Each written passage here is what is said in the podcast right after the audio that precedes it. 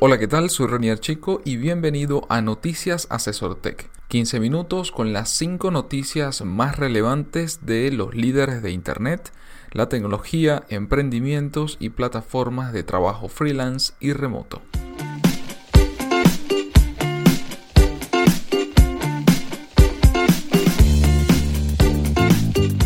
Cada lunes, Félix Bolívar y mi persona te comentaremos la información más relevante para que inicies la semana con buenas noticias.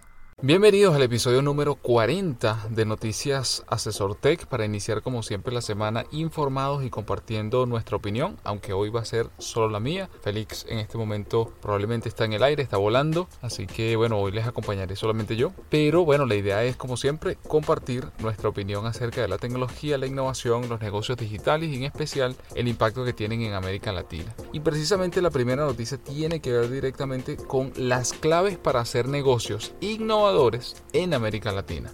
La globalización y el avance tecnológico actual permiten que los proyectos de emprendimiento e innovación puedan conectarse de manera más fluida con experiencias similares en el extranjero. Para quienes tengan el entusiasmo de seguir esa ruta propia en esta alternativa, analistas de HubSpot, empresa estadounidense que analiza la dinámica web en todo el mundo, resumen cuáles son esos seis principales aspectos que se deben tener en cuenta para conectarse con otros emprendedores en América Latina. Número 1. Ojo con las fiestas patrias en la región. Casi el 40% de los países de América Latina celebran su independencia en septiembre. Número 2. Cultura basada en la cercanía. La comunidad global se ha unido a favor de la práctica inbound, es decir, el tipo de marketing no intrusivo y Latinoamérica no se queda atrás. El 75% de las empresas que participaron en el estado del inbound en 2016, este reporte es precisamente de la empresa HubSpot,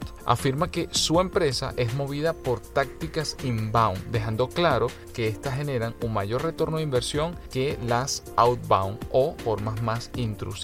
Número 3. Medio más usado, la mensajería instantánea. En la palabra gratis radica la clave para que en América Latina aplicaciones como WhatsApp se usen más que los mensajes de texto. En la región 33% de los profesionales del marketing las utilizan en sus estrategias de contenido. Número 4 diferentes usos horarios. En la región no varía tanto, pero ¿cuánto tiempo se pierde al confirmar si tu oficina está a una o dos horas de diferencia que tus clientes? Punto número 5. La gracia del idioma. A excepción de Brasil, en el resto de los países de Latinoamérica el idioma oficial es el español, aunque no usemos el mismo vocabulario. Al hacer negocios es importante considerar que el sentido de las expresiones puede variar. Y número 6, la duración de las vacaciones. El comportamiento del consumidor cambia según la época de descanso, pues tienen a los niños en la casa, hay actividades familiares o con amigos, y si el 66% de las empresas considera como uno de los mayores